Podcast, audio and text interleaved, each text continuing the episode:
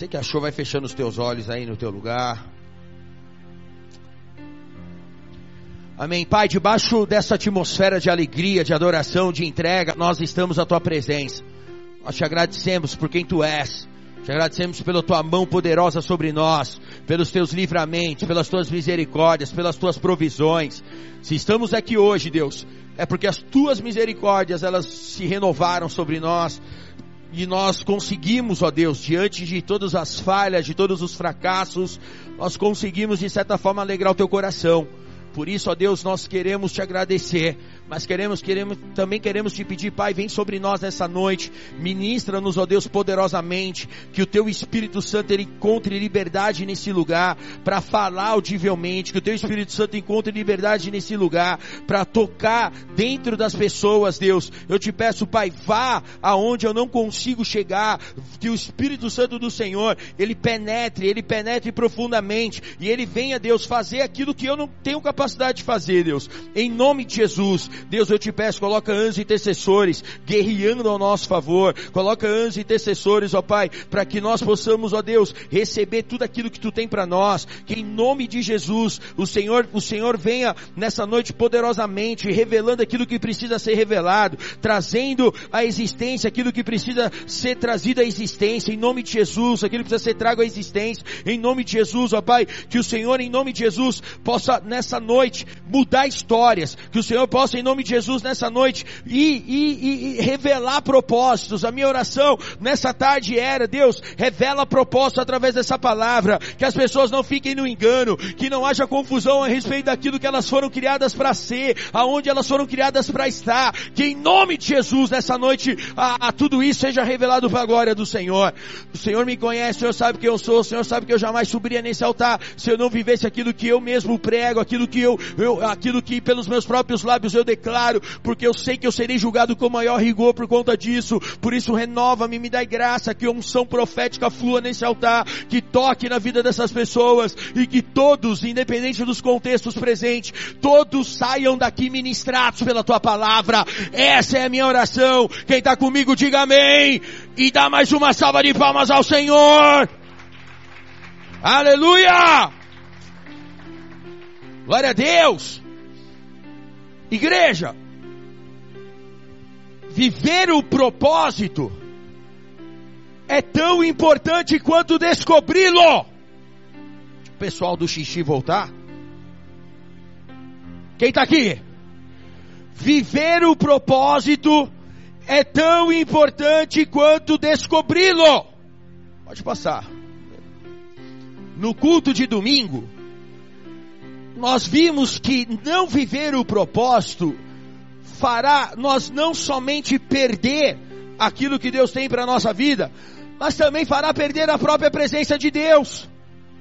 Não há um meio termo em relação a isso. Ou você está no centro da vontade dele, e está no centro da vontade dele, fala de estar vivendo o propósito a qual ele te chamou, a qual ele te criou para viver, ou simplesmente você não, não está na presença dele. Então, domingo passado, eu comecei ministrando uma palavra, o tema dessa palavra foi o propósito. Fala comigo, o propósito. Fala melhor, o propósito. Não, tá fraco. O propósito. Agora eu estou na bola de neve, aleluia. E, e, essa, e essa palavra, ela se desenvolveu em cima da história do profeta Jonas. Nós começamos a ler a história do profeta Jonas. Se você ainda não conhece essa história, eu te aconselho a você ler esse livro. São apenas quatro capítulos e traz inúmeros ensinamentos para você ter ideia. Preguei domingo passado dentro do primeiro, do capítulo primeiro e ainda e hoje vou pregar ainda dentro do capítulo primeiro. Poderia pregar aqui talvez durante um mês, dois meses somente dentro do livro de Jonas. Resumidamente, qual é a história do profeta Jonas? A Bíblia diz que Deus revelou um propósito na vida de Jonas e o Jonas, Jonas já era um profeta do Senhor. A Bíblia já traz ele, a, o livro já revela ele como um profeta e Deus fala para Jonas: Jonas, eu quero que você vá para Nínive e eu quero que você pregue para aquele povo, para os ninivitas. Quem eram os ninivitas? Os ninivitas eram uma nação uma nação que estava no pecado, uma nação que não tinha temor a Deus, uma nação que não vivia e nem se submetia à palavra do Senhor. Então a maldade dos ninivitas havia subido aos céus e Deus estava prestes, estava determinado a vir com julgamento sobre eles. Quem está entendendo, diga amém. Então Deus fala, porque Deus sempre dá uma chance, irmão. Olha para a pessoa que está do teu lado e fala, Deus sempre dá uma chance. Essa é a razão pela qual você está aqui nessa noite, irmão. Deus sempre vai te dar uma chance. Talvez seja a última chance, não sei. Então, Deus fala para Jonas, ó Jonas, você vai ser a última chance dos ninivitas. Eu quero que você vá para lá e eu quero que você pregue para aquele povo, para que eles se arrependam, porque se eles não se arrependerem, eu virei e destruirei aquela nação. Eu destruirei aquele lugar. A Bíblia diz que Jonas, presta atenção, olha para cá. A Bíblia diz que Jonas ele não quis ir. Por que ele não quis ir? Porque ele conhecia a fama dos ninivitas. Eles eram homens maus, eles eram homens que não temiam a Deus, eram homens violentos, eram homens que estavam entregues à perversidade. Quando eu digo homens, homens e mulheres, homens entregues à perversidade, à depravação sexual, a todo tipo de imundície que Deus condena. Então Jonas, qual era o entendimento de Jonas? Não, não vou, cara. Não adianta eu ir, não adianta eu pregar. Esse povo é coração duro, esse povo é cabeça dura, vai ser perca de tempo, é capaz de eu ir lá e eles me matar matarem lá, ou fazerem alguma coisa comigo. A Bíblia diz que então Jonas ele não vai. Ele vai para Jope, ele desce para uma cidade chamada Jope, e ele pega um navio sentido a Tarsis. Fala comigo, Tarsis. E a Bíblia diz que quando ele está navegando sentido a Tarsis, vem uma forte tempestade em alto mar, e todos os marinheiros ficam desesperados, e eles começam a lançar sortes, eles começam, primeiro eles começam a tirar tudo do navio para deixar o navio mais leve, porque as ondas estavam quase virando o navio, depois eles começam a tirar sortes para saber qual era a culpa, de quem era a culpa daquilo acontecendo, até que o capitão do navio desce no porão, quando ele desce no porão, ele encontra Jonas dormindo. A Bíblia diz que ele estava no sono profundo. Então o capitão do navio acorda Jonas e fala, cara, como é que você está dormindo? Tá todo mundo desesperado, o navio está quase afundando. Por que, que você está aí desse jeito? E aí Jonas ele acorda e ele fala, não, é por, é por minha causa. É por minha causa que isso está acontecendo. Os caras, quem é você? Qual é o teu, qual é o teu propósito? Eu vou falar um pouco disso. Ele fala, não sou eu, Jonas, cara, sou adorador do Senhor. E, cara, é por conta de mim que isso está acontecendo. Faz o seguinte, me joguem no mar, que isso tudo vai acalmar. A Bíblia diz que os marinheiros, primeiro, eles resistem a isso. Eles não queriam, porque eles não queriam que o sangue de Jonas caísse sobre eles. Só que não teve jeito. Eles tentavam de todas as maneiras e não tinha como. Até que lançam Jonas no mar. A Bíblia diz que quando Jonas cai no mar, um peixe grande, a Bíblia não fala baleia, fala um peixe grande, engole Jonas, e Jonas fica três dias e três noites na barriga do peixe, nas profundezas do mar, e ele ora, ele se arrepende, ele ora a Deus, e Deus dá mais uma chance para Jonas, o peixe vomita Jonas numa praia, e ele vai para Nínive, ele prega para Nínive, e a Bíblia diz que a pregação de Jonas fez com que os ninivitas se arrependessem, e eles se humilhassem, eles jesuassem diante do Senhor, e o Senhor teve misericórdia daquele povo, e ninguém morreu. Quem está aqui, diga amém. Eu falei o livro de Jonas para você praticamente em cinco minutos agora. Então nós mergulhamos nessa história e, e através dessa história nós começamos a aprender, nós começamos a descobrir a respeito de como é importante você viver o propósito que Deus tem na tua vida o quão isso é significativo para alguém que verdadeiramente quer andar com Deus, para alguém que verdadeiramente quer entregar sua vida para Deus, você saber a respeito disso. Então, o que, que foi falado no culto de domingo passado? Nós começamos falando a respeito de Jonas fugir da presença do Senhor. Quem está aqui, diga amém. Jonas, quando ele decide entrar no navio, o texto diz lá, Jonas capítulo 1, não vou, não vou dar tempo de eu ficar dando as referências, depois você lê na tua casa. A Bíblia diz que Jonas fugiu da presença do Senhor, indo para Jope, para embarcar no navio para Tarsis. E o que, que nós aprendemos com isso? Quem está aqui? Nós aprendemos que quando nós não vivemos e nós não recebemos e nem aceitamos aquilo que Deus tem para a nossa vida, nós estamos simplesmente abrindo mão da presença de Deus. Escuta isso, cara, olha para cá, isso é muito poderoso. Tá muita movimentação, vamos cessar a movimentação, senão se eu me atrapalho todo aqui, cara. Quem tá aqui? Olha quanto isso é poderoso. Sabe por quê? Porque as pessoas têm a ideia de um Deus facilitador. E eu deixo eu te falar uma coisa, Deus não é facilitador, Deus é Senhor. Quem tá aqui? Deus não é um Deus, sabe por quê? É um Deus facilitador? Porque as pessoas vêm para a igreja e as pessoas elas querem escolher o estilo de vida delas, as pessoas querem escolher aonde elas vão morar, as pessoas querem escolher o que, que elas vão fazer da vida e elas querem que Deus seja um facilitador abrindo portas, abrindo portas, abençoando, as pessoas escolhem com quem elas vão casar e aí Deus abençoa meu casamento. Deus não é um facilitador, Ele é Senhor.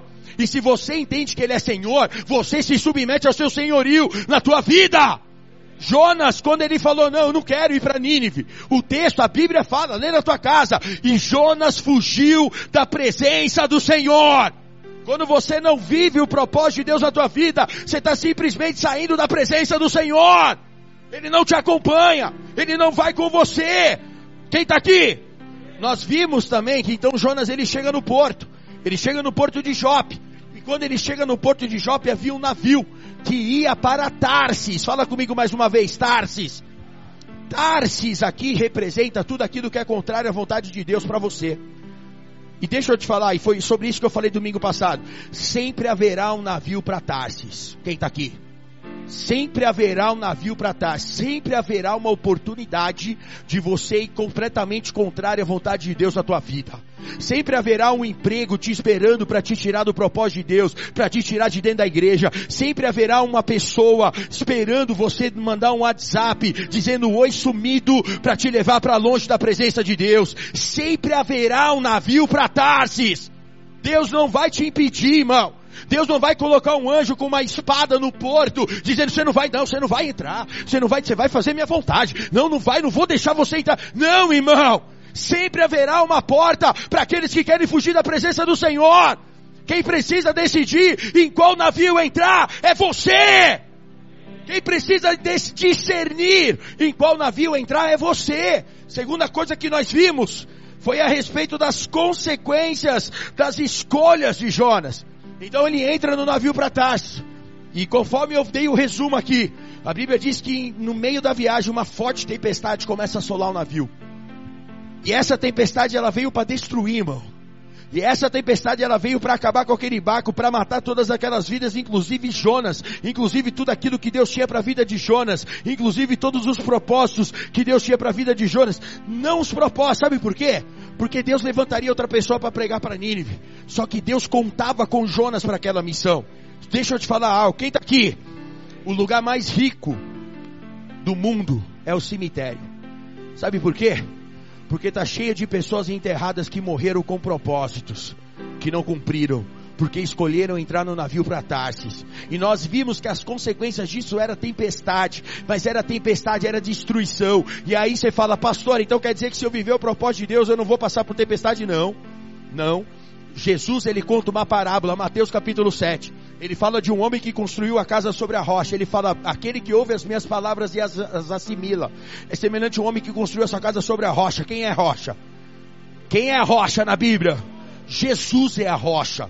E ele fala: o homem que construiu a casa sobre a rocha, vieram as chuvas fortes, vieram as tempestades, vieram os ventos fortes, vieram as enxurradas, e a casa não caiu, ela permaneceu firme, ela permaneceu sobre a rocha. Mas aquele que ouve as minhas palavras e não as pratica, é semelhante a um homem que construiu a casa sobre a terra, sobre a areia, e isso representa os conceitos mundanos, isso representa o teu querer, a tua vontade. A Bíblia diz que Jesus continua, ele fala: vieram os ventos fortes, vieram as tempestades, vieram as enxurradas, e a casa casa caiu, sabe por quê? Porque ela não tinha firmamento, ela não estava alicerçada na rocha. A diferença, irmão, daqueles que escolhem viver o propósito de Deus, para aqueles que não escolhem viver o propósito de Deus, é que vai vir as tempestades, vão vir os ventos fortes, vão vir as chuvas, só que a tua casa não cai, porque ela está sobre a rocha, e a rocha é Jesus! Você para aplaudir, aplaude com vontade!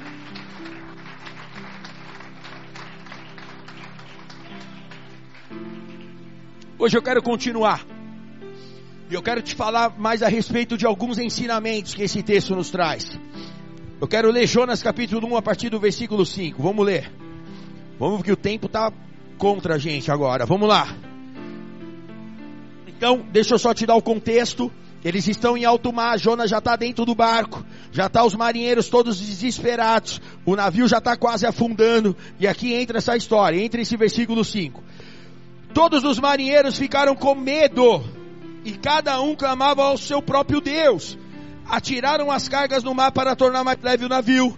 Enquanto isso, Jonas, que tinha descido para o porão e se deitado, dormia profundamente. O capitão dirigiu-se a ele e disse: Como você pode ficar dormindo? Levante-se e clame ao seu Deus. Talvez ele tenha piedade de nós e não morramos. Quarta lição que eu tiro desse capítulo 1 de Jonas. O sono profundo. Fala comigo, sono profundo. Jonas, ele não havia apenas fugido da presença do Senhor, mas ele estava em paz com isso, adormecido, totalmente aquém da situação em qual ele se encontrava. Escuta isso, quem está aqui? Ele não apenas fugiu de Deus, ele não apenas abriu mão da presença, da glória de Deus na vida dele, só que ele estava em paz. Não é que ele fugiu e estava mal. Ai, eu não abandonei Deus, cara. Eu deixei Deus, cara. Eu deixei o que Deus sempre. Não. Ele estava em paz. Ele dormia profundamente, que nem um bebê, que nem um neném, ele dormia profundamente. O sono de Jonas aqui representa a passividade de muitos diante da vontade de Deus. Pessoas que dormem diante do caos e da destruição. Pessoas que estão no porão de um navio, totalmente aquém. Você está no meio de uma tempestade familiar, você está no meio de uma turbulência emocional, você está no meio de uma bagunça ministerial, você está no meio de uma decadência profissional, você está no meio de uma frieza espiritual. Só que você está em paz. Só que você está no sono profundo. E a pergunta é: como que alguém que um dia estava na presença de Deus, agora está tão aquém da situação, agora está num sono profundo, ao ponto de não conseguir perceber isso? Sabe por quê? Porque Jonas não era um mundano. Jonas não era alguém que não conhecia Deus, que não conhecia a palavra, que não era convertido. Jonas era profeta do Senhor. Quem está aqui? Ele já era um cara que era usado por Deus.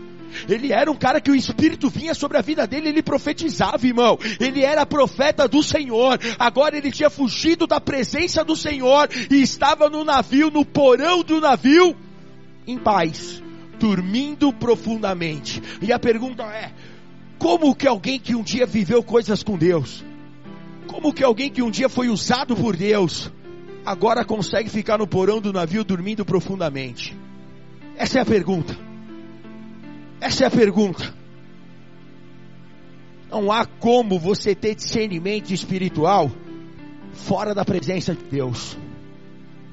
Deus pode te dar a percepção espiritual, a percepção do mundo espiritual. Sabe por quê? Porque você já esteve lá e você conhece. Mas discernimento espiritual, sem estar na presença de Deus, não há como. Não há como. Não há como discernimento espiritual. Escuta isso que eu vou te falar. Escuta isso, frase de Instagram, Facebook, hein, cara? Percepção espiritual te mostra o mundo espiritual. Discernimento espiritual te diz o que fazer no mundo espiritual. Quem está aqui?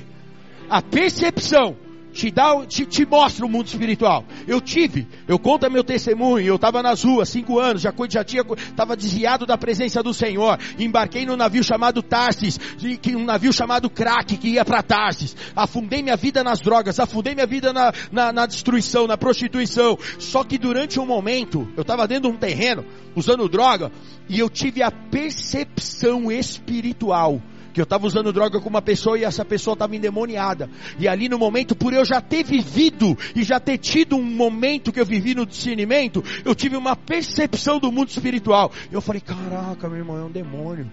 Olha, olha, uma pomba gira, cara. Eu tive a percepção. Sabe por que eu não tive discernimento? Porque só tem discernimento quem está na presença do Senhor.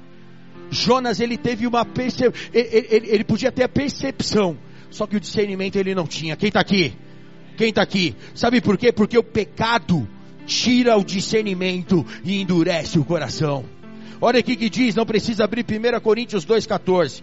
Paulo ele fala, quem não tem o Espírito, e esse Espírito é letra maiúscula, Espírito Santo, não aceita as coisas que vêm do Espírito de Deus, pois lhes são loucuras, e não é capaz de entendê-las, porque elas são discernidas espiritualmente, mas quem é espiritual discerne todas as coisas, e ele mesmo por ninguém é discernido. Paulo está falando o que, cara? Discernimento só tem aqueles que têm o Espírito de Deus. Aqueles que vão saber agir diante de uma percepção espiritual, aqueles que têm o discernimento espiritual, são aqueles que têm o Espírito de Deus. O problema é que tem muitos Jonas dormindo no porão do navio, num sono profundo, com o coração endurecido pelo pecado. Quem está aqui? E o coração faz você cada vez mais se afastar da percepção e do discernimento espiritual. Olha para Davi. A Bíblia fala que Davi era rei de Israel. Davi, Davizão, Davizinho, homem segundo o coração de Deus. A Bíblia diz que então depois de eles ter chegado ao reinado, ele era rei de Israel. A Bíblia diz que então começa assim: no tempo em que os reis iam para a guerra, Davi ficou no palácio. Olha Davi saindo do centro da vontade de Deus. Olha Davi ficando vulnerável ao sono profundo. A Bíblia diz que no tempo em que os reis saíam para a guerra, Davi não foi. Davi ficou no palácio. Ou seja, já ficou vulnerável ao pecado. A Bíblia diz que ele sai na sacada do palácio. E daqui a pouco ele olha uma mulher, Betsaba. E quando ele olha, ele fala: pai, olha só, hein?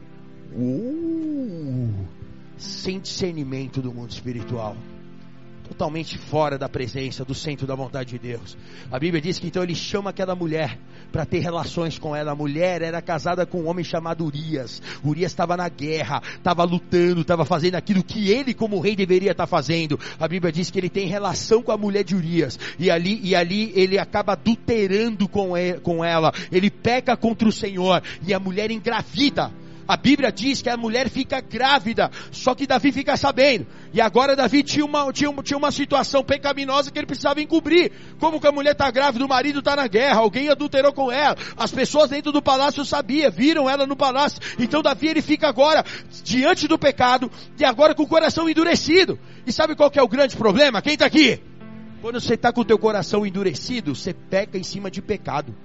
Você peca e depois peca de novo, e depois peca de novo, e peca de novo. Você perde totalmente a sensibilidade, você perde totalmente o constrangimento, você não consegue se arrepender. A Bíblia diz que então Davi fala: Não, tem uma ideia, calma aí que eu vou resolver esse negócio, cara. Chama, chama o cara, chama o marido dela, chama o marido dela, chama o marido dela, e, e aí Davi fala assim: Ó, seguinte, garotão, vou te dar folga. Vai para casa, vai dormir com a tua mulher, vai lá tirar um descanso. Eu tô te dando folga. A, folga. A Bíblia diz que então Urias ele vai. Só que ele não vai para casa. A Bíblia diz que ele era, era, um homem comprometido com aquilo que ele fazia. Ele fica na porta do palácio porque ele pensou: como é que eu posso ir para casa?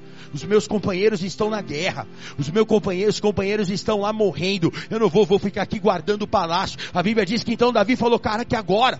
Como que eu vou, como que eu vou conseguir encobrir meu pecado? Então ele tem uma ideia. Olha o pecado em cima de pecado. Olha o coração endurecido. Ele fala: ó, oh, Joabe, chama Joabe, capitão da guarda. Pega esse cara e bota na linha de frente do campo de batalha. Sabe qual é a linha de frente? Quem já viu aqueles filmes de guerra medieval? Diga amém. Eu amo filme de guerra. Sabe aqueles malucos que vai na linha de frente com as lanças? Eu, eu, falo, eu falo, é verdade, que se tivesse uma guerra e fosse naquele tempo, ia ser esses malucos, cara. Ia pegar a lança. É os primeiros que morrem. é os primeiros, mas deve ser uma adrenalina louca, meu irmão. Você, ah, e bota Urias na linha de frente. Os caras botam Urias na linha de frente, Urias morre. Então Davi ele pensa, agora resolvi o problema. Ele chama a mulher e fala, ó oh, mulher, teu marido morreu, né? Fica tranquilo que eu vou assumir o filho. Eu vou assumir, não vou deixar você desamparado. Olha Davi, olha Davi encobrindo o pecado, olha Davi no sono profundo espiritualmente, sem constrangimento, sem arrependimento, irmão, sem remorso, irmão. A Bíblia diz que então tá tudo bem, até que vem o profeta. E deixa eu te falar, quando o profeta vem, irmão, e nessa noite eu estou aqui como um profeta na tua vida. A Bíblia diz que vem Natan. E aí, Davi, tudo bem? Ô oh, pastor, tudo bem? Eles são pastores reticentes. A Bíblia diz que, que, que, que, que Natan fala assim: Ô Davi, estou com uma situação para você resolver aí, cara. Deus já tinha revelado para Natan. Natan ele fala assim: Davi, tem um cara. E esse cara é um grande fazendeiro, um cara rico. E esse cara ele veio para tomar as terras de um pobre homem esse homem só tinha uma vaquinha da onde ele tirava o leite para o seu sustento e para vender, para conseguir alguma coisa.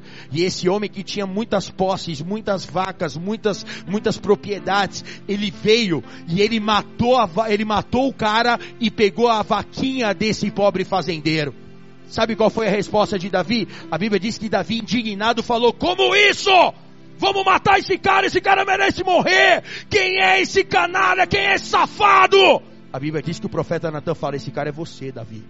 Sabe por quê? Porque você é rei de Israel. Você tem direito a todas as virgens do reino. Só que você foi e pegou a mulher do pobre Urias e matou o cara para poder ficar com a mulher dele. Esse cara é você, Davi. Sabe por quê? Porque Jonas só desperta do sono profundo diante do confronto. Você precisa entender, e nessa noite não entenda eu, não entenda o pastor Zete te confrontando, entenda o próprio Deus te dizendo, você precisa se arrepender! Você precisa aplaudir a pão direito! Você precisa se arrepender! Você precisa se arrepender!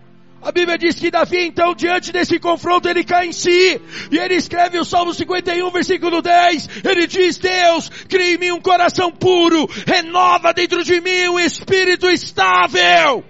Não me expulse da tua presença e nem tire de mim o teu Espírito Santo. Devolva-me a alegria da tua salvação e me sustenta com o espírito pronto a obedecer.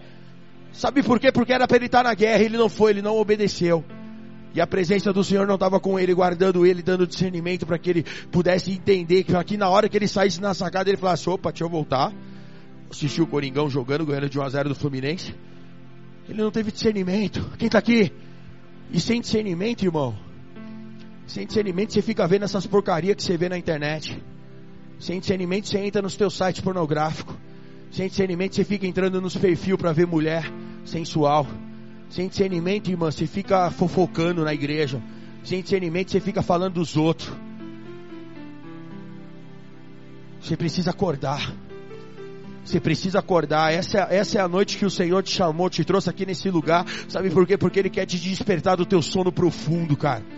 Ele quer te despertar do teu sono profundo. Ele, ele, quer, ele quer a minha oração nessa tarde é Deus, vem nesse lugar e chacoalha o Jonas no porão do navio, para que ele acorde, para que ele entenda a respeito daquilo que ele está fazendo e o que ele precisa fazer. Quem está aqui? O confronto levou ao arrependimento e ao renovo do Senhor. Davi ele continua sendo rei, agora mais quebrantado, mais sensível, com mais discernimento. O confronto levou ao arrependimento e o arrependimento traz o renovo do Senhor. Segunda lição, a sua real identidade. Você precisa saber a tua real identidade. Versículo 7.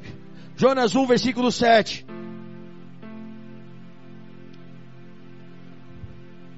Diz assim: então os marinheiros combinaram entre si. Eles acordaram Jonas. Jonas agora acordou do sono profundo. Jonas acordou. O capitão foi lá no porão. Olha para cá rapidamente. O capitão foi lá no porão, irmão. O capitão foi lá no porão como um profeta. Ei, o que, que, você está fazendo? Acorda, meu irmão. Deus usou o capitão para acordar o Jonas. Eu sou o capitão nessa noite, irmão. Deus usou o capitão para acordar Jonas. Jonas acordou. Agora continua o texto. Então os marinheiros combinaram entre si. Vamos tirar sorte para descobrir quem é o responsável por essa desgraça que se abateu sobre nós. Tiraram sorte e a sorte caiu sobre Jonas. Por isso lhe perguntaram, presta atenção nessa parte. Diga-nos quem é o responsável por essa calamidade. Qual é a sua profissão? Propósito. Qual é o seu propósito? De onde você vem? Qual é a sua origem? Qual é o seu legado? Qual é a sua terra? Aonde você, aonde você está? Aonde Deus te colocou? A que povo você pertence? De que tribo você é? Qual é a sua? Ele respondeu, olha a resposta de Jonas agora, acordou do sono profundo. Ele acordou do sono profundo. Ele fala: Eu sou hebreu, adorador do Senhor, o Deus dos céus, que fez o mar e a terra. Você consegue entender? Ele acordou do sono profundo. Ele não era, porque antes era o Jonas o fugitivo. Antes era o Jonas o cara que estava dormindo no porão. O cara que estava no sono profundo no porão. Agora acordaram ele. E agora ele fala, cara, eu sou hebreu, adorador do Senhor que criou os céus e a terra. Sabe o que ele está falando? Ah, eu me lembrei quem eu sou, cara. Eu me lembrei quem eu sou. Eu me lembrei. Eu era fugitivo, mas agora eu me lembrei. Olha a percepção espiritual e o discernimento espiritual voltando para Jonas agora. Ele estava entendendo a respeito da sua identidade. E a pergunta a ser feita nessa noite aos Jonas presentes aqui é: quem é você? Eu sou o capitão do navio. E nessa noite você chegou aqui no sono profundo. Deus já te deu um chacoalhão aí. Você já acordou, você já falou, caraca, o bagulho aqui é estranho. O bagulho aqui é diferente. Você já deu uma acordada aí. Eu sou o capitão. E a pergunta que eu te faço nessa noite é: quem é você? Qual é o seu propósito? Qual é a sua profissão? Qual é o seu propósito? A que povo você pertence? Qual é a tua terra? Para onde você vai? Da onde você vem e para onde você vai? Eu era um dia Jonas dormindo no porão. Eu era um dia um Jonas dormindo no porão. Já contei minha história um milhão de vezes nesse altar. E talvez eu conte mais um milhão de vezes, porque Deus me colocou aqui para isso. Agora presta atenção, cara. Eu me lembro, eu já contei essa história. Eu morei cinco anos nas ruas, passei por várias situações, fui preso. E aí, quando eu, quando, quando eu tive uma percepção do mundo espiritual, Deus me deu, pedi para Deus me tirar. Deus me, me tirou através de uma briga. Eu fui para dentro do hospital. E dentro do hospital eu fiquei 15 dias dentro de um hospital com o braço quebrado. E ali foram os 15 dias mais loucos da minha vida. Eu aceitei Jesus dentro do hospital. Não foi no culto, não foi numa. Foi dentro do hospital sozinho. Eu fiz uma oração para Deus e entreguei minha vida. Eu falei, ó oh, Deus, eu entrego minha vida pro Senhor. Fumei um Hollywood vermelho, apaguei o cigarro. Falei, ó, oh, entrego minha vida pro Senhor. E já era, e pá, entendeu? Entreguei, tô aqui até hoje. Vai fazer 10 anos que eu tô na presença do Senhor. Eu me lembro que dentro do hospital teve uma cena, e eu contei isso aqui, eu conto isso sempre que eu posso que eu fui tirar o raio-x do meu braço. E eu me lembro que a enfermeira me pegou, me colocou na cadeira de roda e me levou para tirar o raio-x. E quando eu fui tirar o raio-x, a enfermeira me deu um prontuário. E o prontuário é o que você é. É o que conta a tua história, teu tipo de sangue, a tua altura, da onde você vem, para onde você vai, teu endereço, tua família, teu povo, tua profissão, conta tudo. É o prontuário médico que tem todas as informações do paciente. E eu me lembro que quando eu peguei o prontuário, a enfermeira entrou para pegar uma autorização para o raio-x. Eu lembrei, caramba, aqui diz quem eu sou. Eu vou ler quem eu sou, eu vou dar uma analisada quem eu sou. E eu me lembro que quando eu abri a primeira página do prontuário, estava escrito morador de rua indigente. Bem grandão assim, numa, numa folha que era para ter todas as informações. Tudo estava resumido em morador de rua indigente. E eu me lembro que, que esse foi um dos momentos chaves dentro do hospital, que eu comecei a chorar porque era, era, era consequência de, de, de, tudo, de todas as minhas ações. Era onde o navio Patarsis havia me levado, me, me levou a ser um morador de rua e um indigente. Eu não tinha documento, eu não tinha ninguém. E eu me lembro que eu comecei a chorar e nesse momento o diabo ele veio e ele começou a sussurrar no meu ouvido, é isso que você é. Você é um lixo, cara. Você é um imprestável. Você não dá, você, não vai dar para nada. Acabou para você e talvez o diabo ele, ele soprou no teu ouvido. Você não presta, você é inútil, você, é, você, é, um, você é um vagabundo, você é uma vagabunda. Você, você não presta para nada. Você é um imprestável. talvez o diabo sussurrou coisas no teu ouvido. Só que eu me lembro que veio uma voz e essa voz, ela não veio como com uma voz confusa, ela veio como uma voz clara e uma voz que tinha convicção naquilo que falava. E essa voz falava: Você não é isso, você é filho de Deus. Você é filho de Deus. Você precisa nessa noite saber a tua real identidade. Sabe por quê? Porque somente sabendo a tua identidade você vai descobrir o teu propósito. E eu comecei, e eu me lembro que começou uma guerra naquela hora, porque o diabo falava coisas, palavras de maldição. E, e eu me lembro que a voz, ela, ela ficava sempre, você é filho, você é filho. Você precisa decidir quem você é, quem verdadeiramente você quer ser. E eu me lembro que naquela hora eu falei, não, eu sou filho!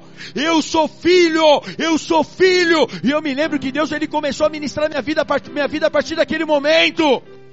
Eu comecei a assumir a minha real identidade. E deixa eu te falar, nessa noite Deus te trouxe aqui para que você saiba a sua real identidade nele. Você é filho, você é filha, você é filho, você é filha. Oh! Ali tudo ficou mais claro. Sabe por quê? Porque quando via o questionário, eu, eu, eu tinha resposta. Quem você é? Eu falava, eu sou filho. Eu sou filho de Deus. Qual é o seu propósito? Deus revelou meu propósito dois meses depois. Eu falei, meu propósito é ser um pastor. Eu vou pregar para as nações, eu vou pregar para as multidões. Esse é meu propósito. Qual povo você pertence? Qual é a sua terra? Deus me chamou para ir para Lagoas. A minha terra hoje é Arapiraca. Da onde você vem? Isso fala, sabe do que? Do teu legado. E eu tenho maior orgulho de falar, eu vim das ruas, Deus me tirou das ruas. Eu passei um ano e três, quatro meses dentro de uma casa de apoio. E depois de lá para cá, eu tenho pregado, falado do amor de Jesus. É daí que eu venho. Você precisa saber responder esse questionário. Você precisa ter isso, sabe por quê? Porque isso te dará autoridade.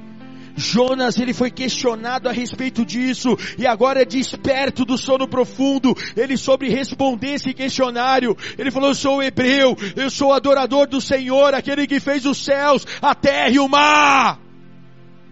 Quem está aqui? No sono profundo você não responde isso. No sono profundo você não sabe o que dizer.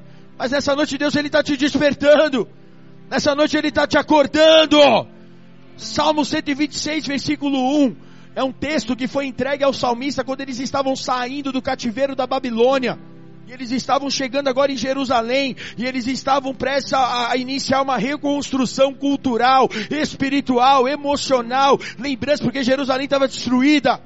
Diz assim, quando o Senhor nos trouxe os cativos de volta a Sião, foi como um sonho. Então a nossa boca se encheu de riso, a nossa língua de cantos de alegria. Até as outras nações se diziam que o Senhor fez grandes coisas por esse povo.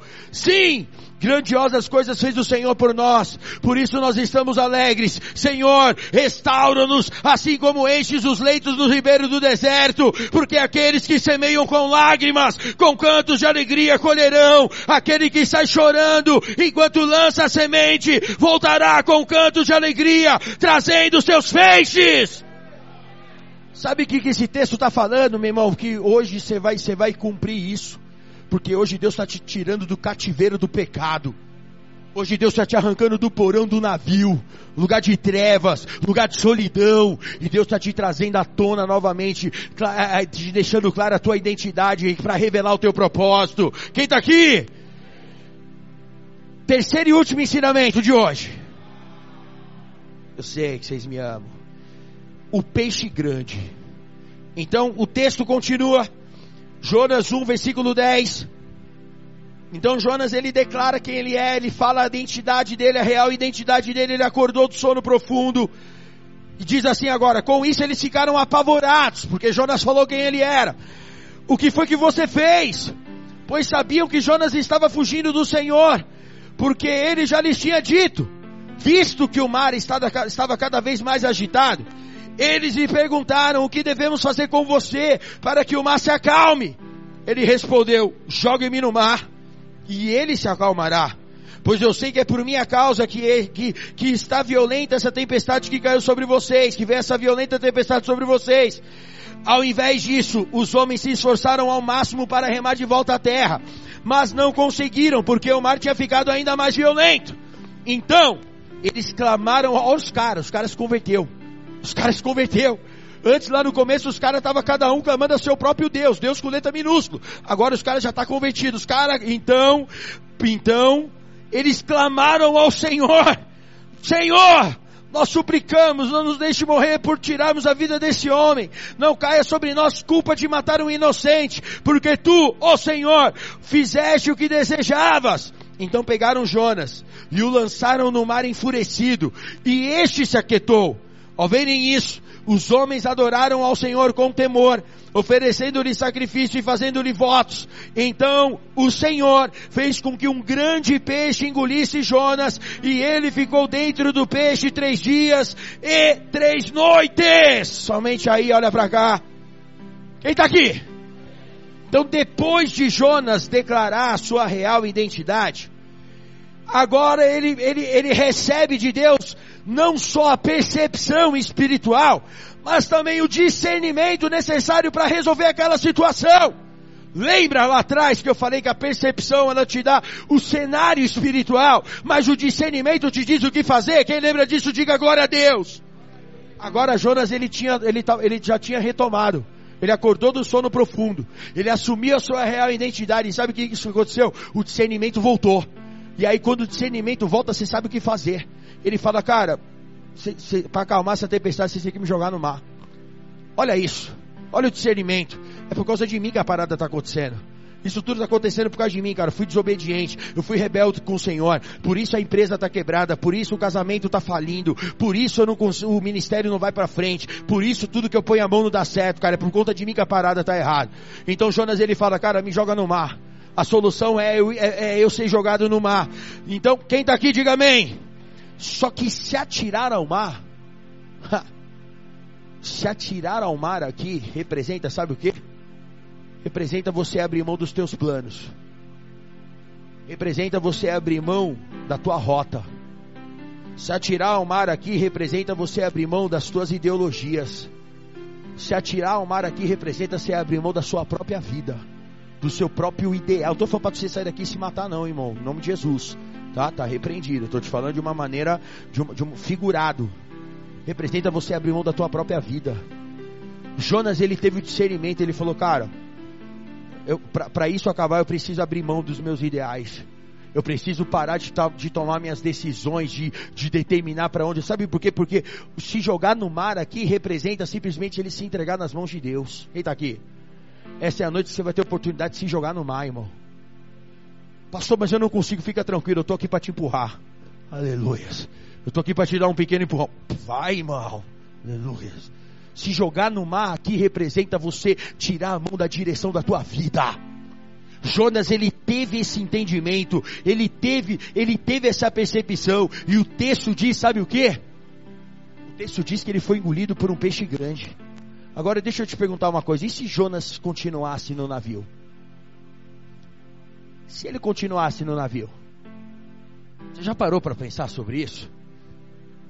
Se ele continuasse, não, nós vamos para Tarsis, vamos para Tarsis, vai dar certo, a gente vai chegar lá, afinal de contas, a gente precisa acreditar na gente, a gente precisa acreditar, nós, ah, sabe por quê? Porque hoje tem um evangelho que, o evangelho coach, sabe o evangelho coach, os cinco passos para você crescer ministerialmente? Os, os cinco passos para você crescer como empresário, sabe aqueles, deixa eu te falar, irmão, vou te dar três passos para você crescer com Deus, negue-se a si mesmo, tome a sua cruz e segue a Jesus. Lucas 9, 23, irmão. Qualquer coisa que pregarem ah, fora disso é balela. O evangelho verdadeiro é Lucas 9, 23. Negue-se a si mesmo, toma a sua cruz e segue a Jesus. Segue a Ele. Pois quem quiser salvar a sua vida perderá, mas quem perder a sua vida por causa de Jesus, esse a salvará. É o versículo que vem depois. Você consegue entender isso? Lucas 9, 23, Jesus ele fala, ei, aquele que quiser vir após mim, né, que se a si mesmo, tome a sua cruz e siga-me. E aí no 24 ele fala, porque quem quiser, quem quiser ganhar a sua vida, perderá. E quem quiser salvar a sua vida, perderá. Olha isso, cara. Quem está aqui? Quem quiser salvar a sua vida perderá, mas quem perder, melhor dizendo, quem perder a vida por minha causa, este a salvará.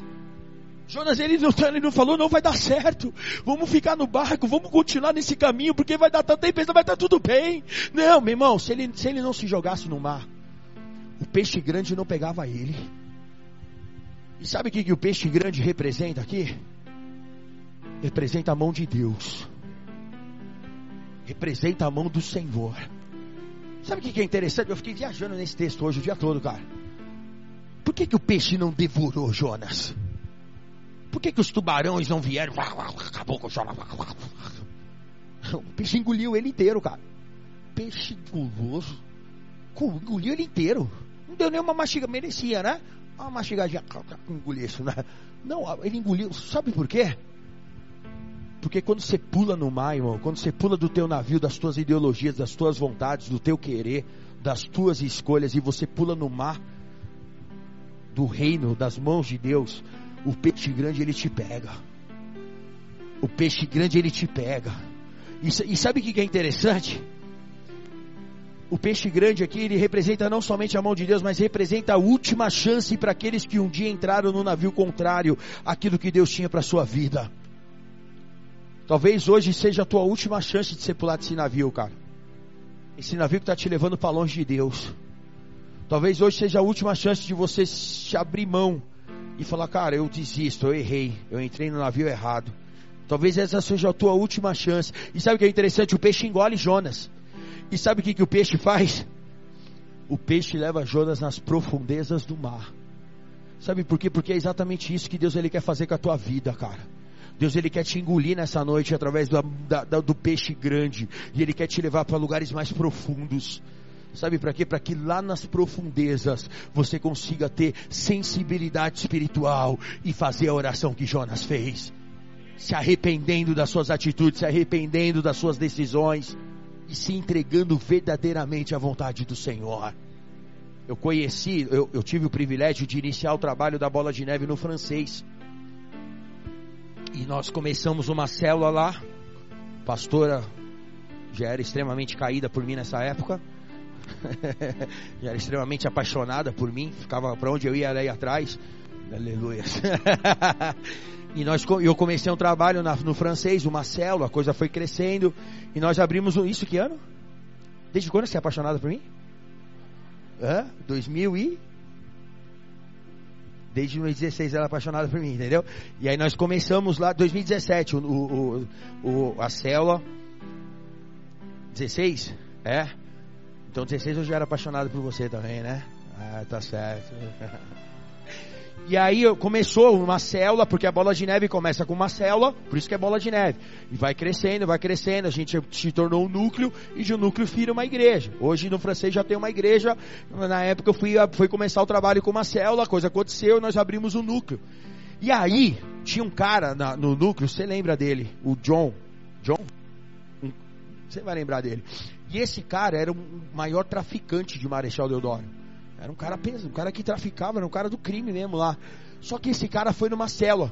Ele foi, se eu não me engano, depois me contaram isso, ele foi para cobrar a dívida de um cara que estava lá na, no, na célula da bola de neve. E aí ele falou, não, vou lá para cobrar a dívida que esse cara tá me devendo. Esse cara pegou uns êxtase comigo e não pagou. E aí ele foi, chegou cedo e aí eu, eu pregando lá, Jesus pegou ele e ele acabou se convertendo. E ele ficou na célula, ele acabou se convertendo, começou a se converter e tal. E aí beleza. E aí esse cara, ele tinha uns crimes nas costas para responder. E aí a polícia começou, a, polícia foi para prender ele. E aí foi muito louco essa parada. Quem tá aqui? Aí um dia ele tava lá, eu tava na igreja em Maceió, na intercessão, porque eu morava em Maceió ainda. Tava lá na intercessão, aí o presbítero da igreja lá, o Marcelo, que é do exército, ele veio e falou, ô Zé, tem um John lá na bola de neve do francês, tal de John. Falei, tem. O cara se converteu mesmo. O cara chegava lá, o cara era a primeira a chegar, varria tudo, arrumava as cadeiras, dava mó, tipo, coluna da parada. Falei, tem, pô, o cara se converteu, mó benção, o cara tá lá com a gente, cara. Aí ele, caramba, cara, sabe por quê? Porque eu tenho uns amigos, esse Marcelo falando, eu tenho uns amigos meus que é da Polícia Civil lá de Marechal.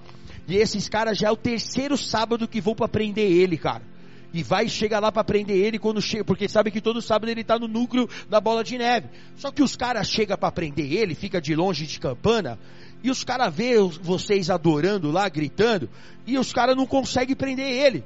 E os caras não conseguem ir. Os caras, terceiro sábado que os caras vai para prender com mandato e chega lá na hora, os caras desistem, alguma coisa errada, os caras vão embora.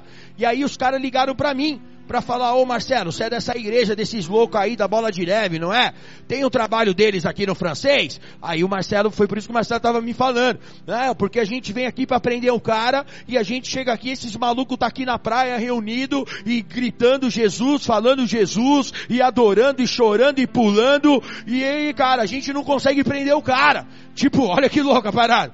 Eu falei, aleluia, cara, é a glória de Deus, é Deus dando a chance desse cara pular do barco, assumir os pecados dele, pagar o que ele tem que pagar e tudo bem. Só que passou um tempo, esse John ele saiu da presença.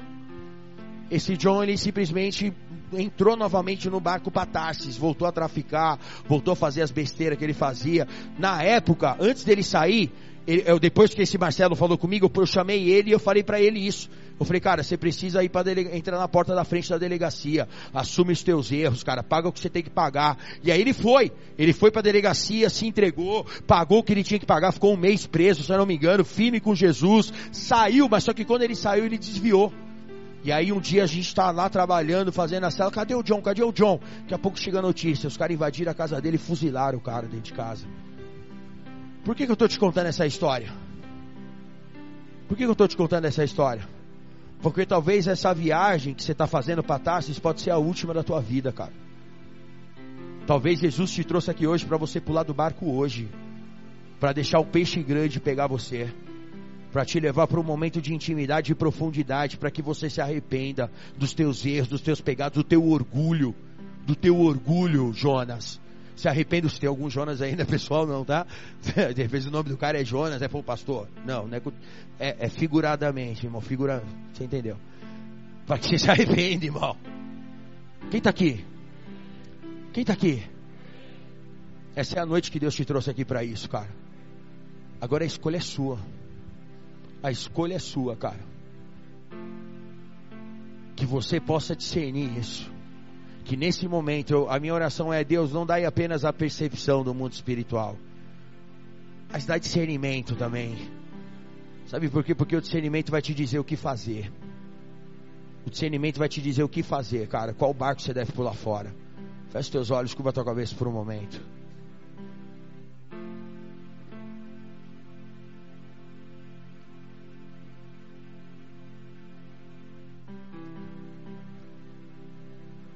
Que não haja movimentações desnecessárias, mas que você aí mesmo no seu lugar você consiga entender que essa palavra ela ela tem um destino certo, e esse destino é te trazer de volta para ele. O propósito dessa palavra é te trazer de volta para ele. Você não veio por aqui, você não veio parar aqui nessa noite por uma coincidência, por uma por um acaso. Deus te colocou aqui nessa noite como Deus colocou um peixe grande perto daquele barco na hora que Jonas fosse lançado ao mar. O peixe estava a serviço de Deus, irmão.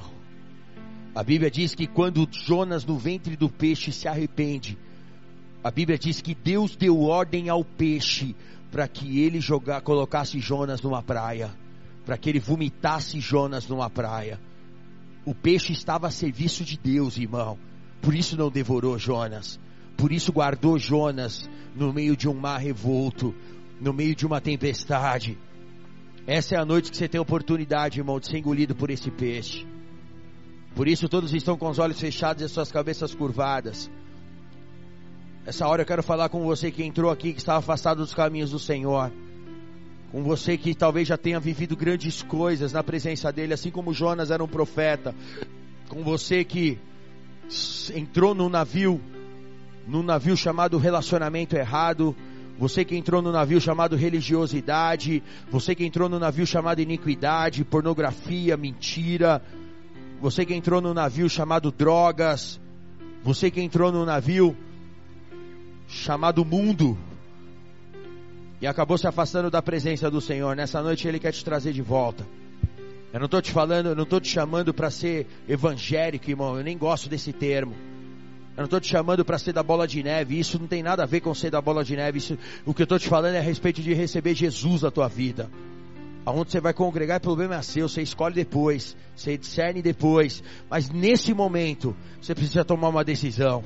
E essa decisão é se manter dentro desse barco que você sabe que a qualquer momento vai ser destruído pela tempestade, ou simplesmente se jogar no mar e deixar Deus vir te pegar com o peixe grande. Por isso, todos estão com os olhos fechados e suas cabeças curvadas. Aí mesmo, você no seu lugar, eu quero orar por você. Coloca a tua mão sobre o teu coração. Aleluia! Coloca a tua mão sobre o teu coração, irmão, nessa noite.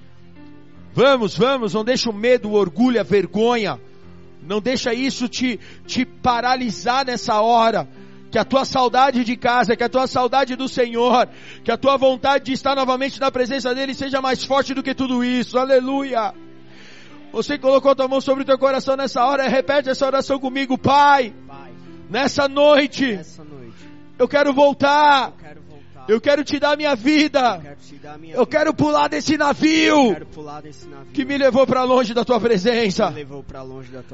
Nessa noite, eu te peço perdão dos meus erros, dos meus pecados, para que o Senhor possa me resgatar mais uma vez, para que eu viva os teus propósitos. Em nome de Jesus. Amém. Continua com a tua mão sobre o teu coração. Pai, nessa noite eu oro por esses Jonas que estão aqui, Deus. O Senhor conhece a história, o Senhor conhece o contexto, o Senhor sabe de cada coisa. A minha oração é para que nessa noite o Senhor venha poderosamente, ó Deus, Santo Deus, o Senhor venha poderosamente, leva-os a águas profundas, leva-os a águas profundas, ó Deus, para que eles possam conseguir sentir a tua presença, para que eles possam conseguir discernir a tua vontade, em nome de Jesus, ó Deus. Que eles sejam tocados nessa noite, que eles sejam tocados nessa noite, que eles saiam daqui convictos daquilo que eles devem fazer. Essa é a minha oração. Em nome de Cristo Jesus. Se você concorda, diga amém. E dá uma salva de palmas a Ele.